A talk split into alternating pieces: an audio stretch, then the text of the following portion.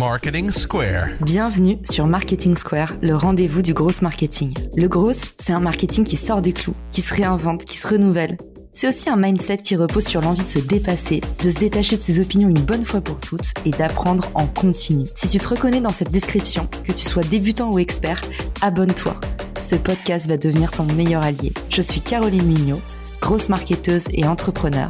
Et chaque semaine, je partage sans compter des astuces concrètes, des méthodes actionnables, des idées utiles pour faire grandir ton business et rester à la pointe des nouveautés. Si cet épisode te plaît, tu peux le partager en me taguant ou lui laisser 5 étoiles sur Apple Podcast. Bonjour à tous et bienvenue dans ce nouvel épisode de Marketing Square. Aujourd'hui, on va dérouler un sujet qui vous intéresse tous et toutes, que ce soit une marque personnelle ou une marque professionnelle. Tout le monde s'intéresse à comment créer une marque. J'ai le plaisir de recevoir aujourd'hui Maxime Rosenschwarz. Je n'arrive pas à prononcer le nom de famille de Maxime. Je suis ravie de te recevoir dans le podcast. Est-ce que tu peux te présenter pour nos auditeurs? Je m'appelle Maxime Rosenzweig, presque du coup. Euh, j'ai monté un studio de stratégie et de création de marque euh, à Londres, où j'habite. Et euh, je travaille principalement à l'international, mais beaucoup aussi avec la France. J'adore travailler avec la France. Et à côté de ça, je suis entrepreneur. Et je lance d'ailleurs, Caro, une boîte le mois prochain, un concept très, très cool. Bon, je te l'ai, je te révélé juste avant le podcast. Et je crois que ça, ça te plaît. Donc, j'ai vraiment hâte de le faire découvrir à tout le monde. Et mon métier, pour le résumer, bah, c'est d'accompagner les entrepreneurs dans la création, dans la refonte de leur plateforme de marque, leur identité et aussi dans toute la phase de lancement. Pour résumer, c'est euh, créer des marques fortes, digitales et qui ont du sens. On n'a pas dit à nos auditeurs que tu avais acheté ton micro exprès pour Marketing Square. Alors, je suis super flattée et j'en profite pour faire un deuxième teasing puisqu'il y a beaucoup d'actualités dans, dans, cette rentrée pour toi, Max, c'est que tu vas également nous sortir un podcast très bientôt. Donc, n'hésitez pas pour ceux qui nous écoutent, si c'est des thématiques qui vous parlent, le branding, euh, créer une marque forte, digitale, les communautés, allez connecter avec Maxime sur LinkedIn. Il nous prépare des grandes choses pour cette année et énormément de contenu. Voilà, les présentations sont faites. On va rentrer tout de suite dans le cœur du sujet. Déjà, délimité pour ceux qui nous écoutent, Maxime, on va pas parler aujourd'hui de comment créer une marque légale. Qu'est-ce qu'on va partager aujourd'hui comme enseignement? Bah déjà, on va essayer de comprendre euh, ce qu'est une marque parce que je pense qu'il y a une grosse confusion sur ce qu'est une marque on vient souvent me voir en me disant bah voilà je dois créer un logo je dois créer des nouvelles couleurs je veux un truc super beau je veux un truc canon euh et bah c'est pas une marque en fait, c'est un logo, c'est des couleurs et c'est quelque chose de joli, mais c'est pas une marque. Donc on va aller chercher plutôt à, comprendre ce qu'est une marque. Toute la partie audit, réflexion, qui est en fait la partie la plus coûteuse parce qu'on a besoin de jours entiers pour euh, pouvoir euh, organiser ce, ce travail-là. En fait, ne produit pas de résultats directs. C'est une phase de maturation qui est nécessaire pour pouvoir apporter des résultats par la suite. Mais c'est vrai que c'est la partie un peu souterraine du travail. Donc c'est ce qu'on va voir aujourd'hui pour ceux qui nous écoutent. C'est ce qu'on va craquer. C'est OK. Qu'est-ce qu'il faut faire en fait pour en arriver à cette dernière étape qui est le logo, euh, les, éléments livrables? Et du coup, tu nous dévoiles aujourd'hui les cinq piliers fondamentaux pour lancer sa marque. Oui, tout à fait. Je pense qu'il y a, cinq points très importants pour vraiment euh, lancer sa marque, structurer son idée, euh, essayer de comprendre vers où on va, à qui on parle, comment on parle, pourquoi on parle, etc. Le pilier numéro un, c'est la promesse de sa marque. Donc, c'est en gros bah, qu'est-ce que le consommateur euh, va avoir, quel produit il va acheter, quel service il va acheter, et surtout, qu'est-ce qu'il va ressentir. Et ça, on en parlera euh, après. J'aimerais bien qu'on en parle, mais vraiment le ressenti, la dimension euh, plus aspirationnelle d'une marque. le pilier numéro 2, c'est la perception. Alors ça, vous avez aucun contrôle sur la perception de votre marque, mais par contre, vous pouvez écouter euh, la manière dont les gens perçoivent votre marque. Et c'est très important parce que nous, on se fait euh, beaucoup d'hypothèses, on crée quelque chose, on est persuadé euh, quand on dit quelque chose que ça va être perçu de la bonne façon. Tu sais, comme quand on envoie un texto et finalement le texto apparaît super agressif alors que nous, on pensait qu'il était adorable. bah, c'est ça aussi. Donc, faut bien écouter, être à l'écoute, être très empathique quand on crée une marque. Donc ça, c'est la perception. Et c'est aussi ce qu'on appelle le social listening pour une méthode euh, comme je sais que tu affectionnes les méthodes, voilà, le, session listening est une, est, une, est, une méthode pour calculer la perception d'une marque. Euh, les euh, attentes de la marque. Alors ça, Caro, les attentes de la marque, c'est on a émis une promesse. À partir du moment où tu fais une promesse en tant que marque, il faut que tu la respectes. Même chose avec tes potes. Euh, si demain, euh, tu as un pote qui vient te dire qu'il est euh, très amoureux d'une fille et que tu vas révéler à cette fille qu'il est très amoureux de cette fille, bah ton pote, c'est plus ton pote demain. Et bah, c'est la même chose avec un client. Il, voilà, tu, mets une, tu fais une promesse, il faut respecter ta promesse et la tenir sur le long terme. Ensuite, il y a la personnalité de la marque. Et pour ça, Caro, j'ai une question pour toi. Vas-y, dis-moi. Si tu dois faire un date est-ce que tu irais en date? Avec Il en profite pour me draguer. Ta copine va écouter l'épisode. Hein. Et ton copain aussi. Euh, donc, du coup, tirer en date avec Apple ou avec Microsoft?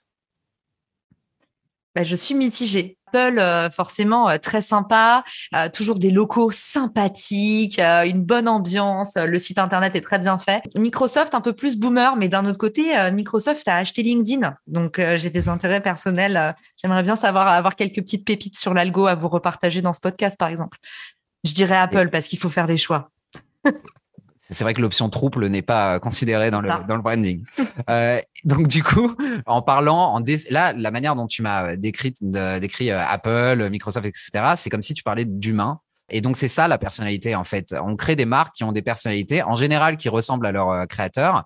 Euh, si on pense à Apple, euh, bah on pense à Steve Jobs, on pense à quelqu'un de, de, créatif, quelqu'un de cool, quelqu'un qui a de la personnalité, du charisme.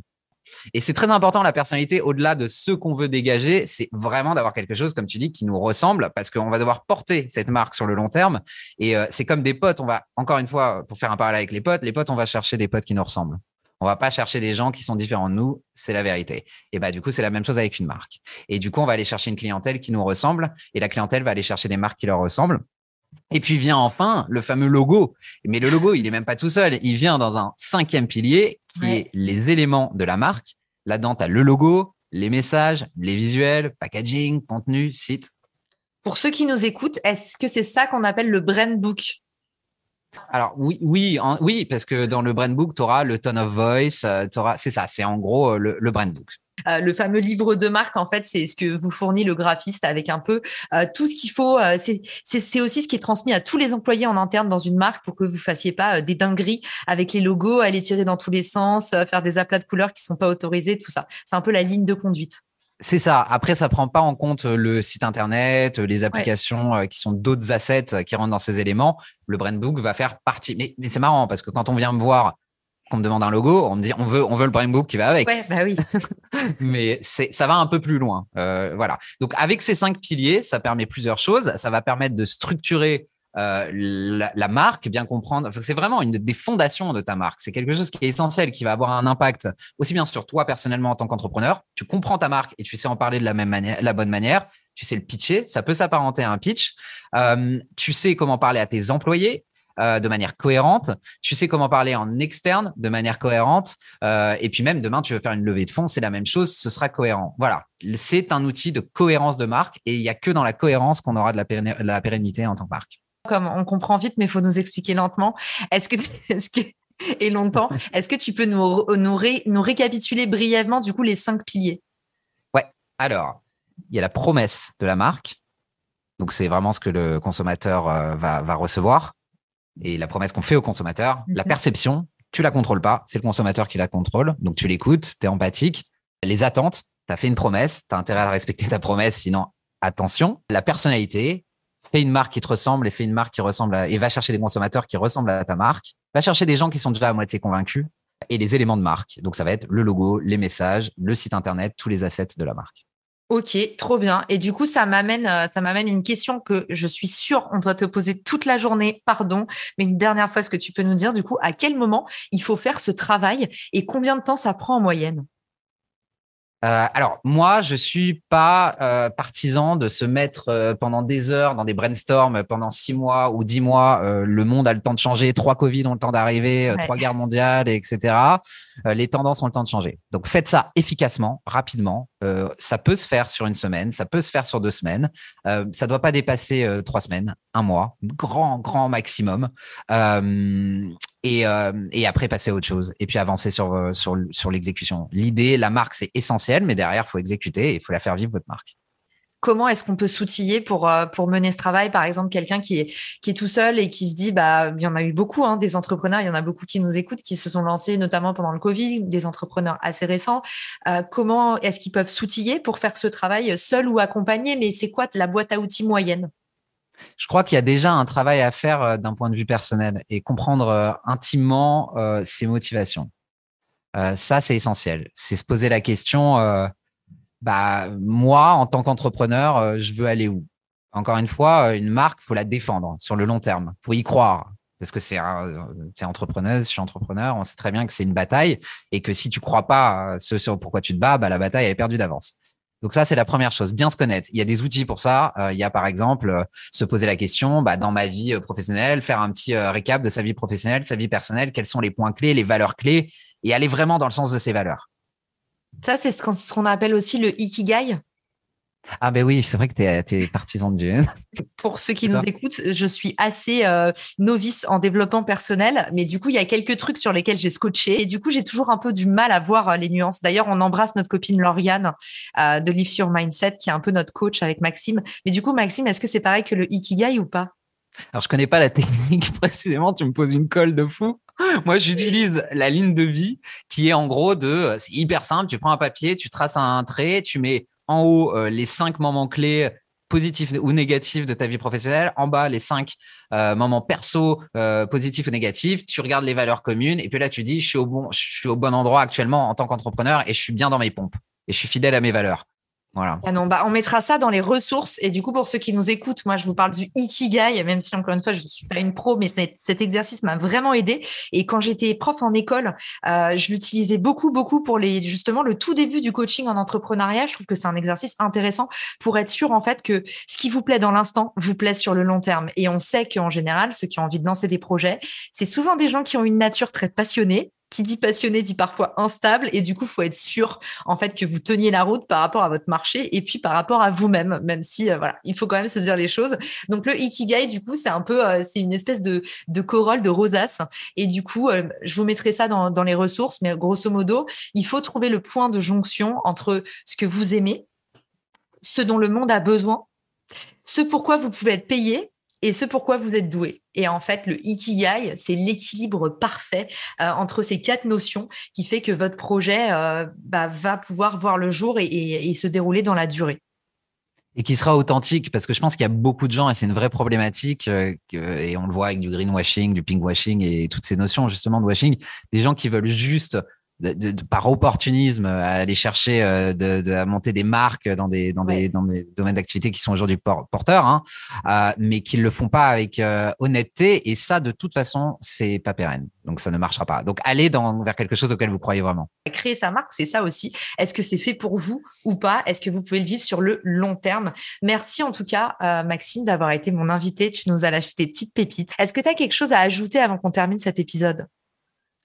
Oui, j'ai euh, j'ai peut-être quelque chose à, ajouter, c'est que le, temps que vous allez passer, euh, mettez plus d'énergie à faire du euh, vrai qu'à faire du beau en branding. C'est très bien d'avoir un beau branding et on voit des très belles marques qui sortent et de toute façon, c'est important, mais c'est un peu le, le mieux et l'ennemi du bien, quoi. c'est voilà, soyez faites du faites du vrai. Donc pour moi, c'est important ça. C'est une très très belle clôture. Merci beaucoup Maxime et je te dis à très vite. Merci à tous ceux qui nous ont écoutés et n'oubliez pas d'aller envoyer un petit message à Maxime sur LinkedIn, à le suivre si vous avez envie d'en savoir plus sur sa nouvelle boîte ou son futur podcast. Ciao à tous. Si t'as écouté jusqu'ici, c'est certainement que cet épisode t'a plu. Ce podcast est rendu possible par Richmaker, le Tinder du B2B comme on l'appelle. C'est une plateforme que j'ai lancée et qui permet d'identifier des partenaires compatibles en fonction de ton business. En gros, dis-moi quels sont tes objectifs marketing et je te dirai qui va t'aider à les dépasser au sein de ton écosystème. Pourquoi aller chercher ses clients un par un quand on peut placer sa croissance en pilote automatique? Mettre en commun ses ressources, décupler son impact, mutualiser ses coûts. Après 10 ans à travailler en marketing entre New York et Paris, je me suis rendu compte que la pub était devenue un réflexe tristement automatique. Pourquoi est-ce qu'on baserait notre croissance sur des modèles qui nous placent en compétition les uns contre les autres? Et toujours au profit des mêmes acteurs le vivant, qui est quand même notre ancêtre de plusieurs milliards d'années, nous enseigne que ceux qui prospèrent sont pas les plus forts, ce sont ceux qui collaborent le plus.